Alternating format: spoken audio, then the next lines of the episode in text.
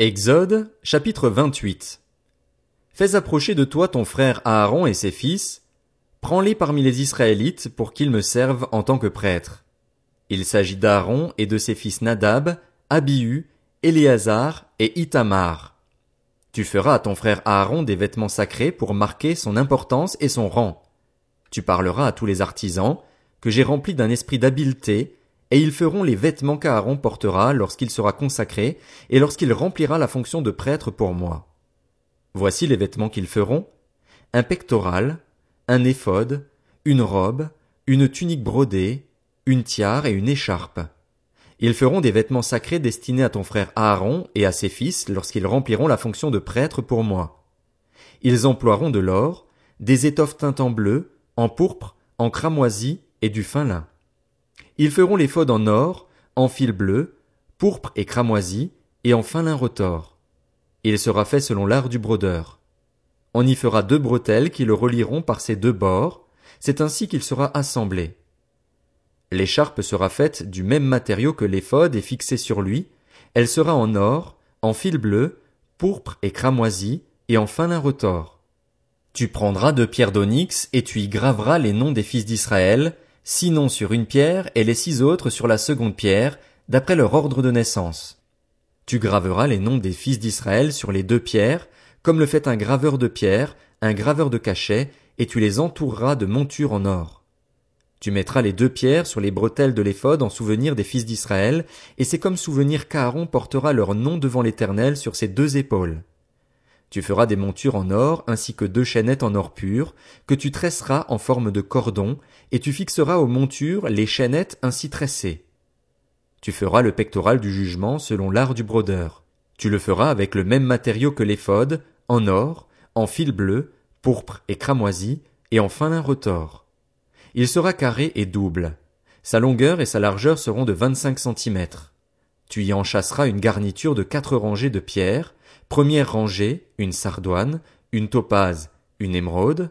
Deuxième rangée, une escarboucle, un saphir, un diamant.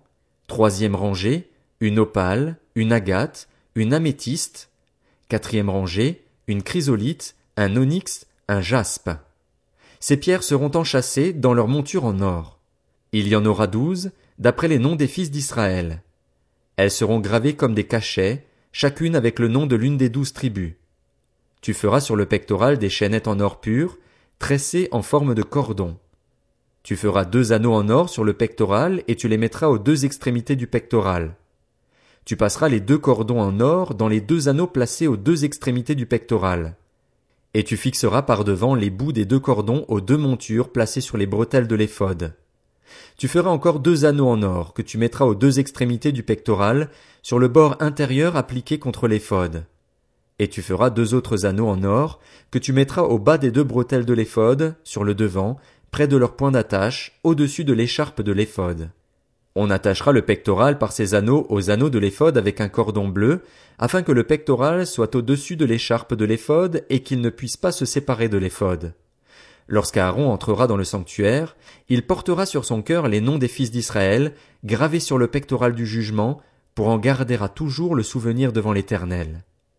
Tu placeras dans le pectoral du jugement l'Urim et le Tumim, et ils seront sur le cœur d'Aaron lorsqu'il se présentera devant l'Éternel.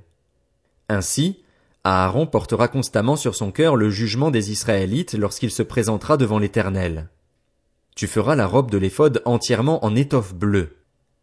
Au milieu, il y aura une ouverture pour la tête, et cette ouverture aura tout autour un ourlet tissé, comme l'encolure d'un habit en cuir, afin que la robe ne se déchire pas.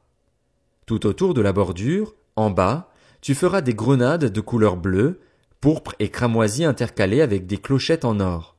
Une clochette en or et une grenade, une clochette en or et une grenade, sur toute la bordure de la robe.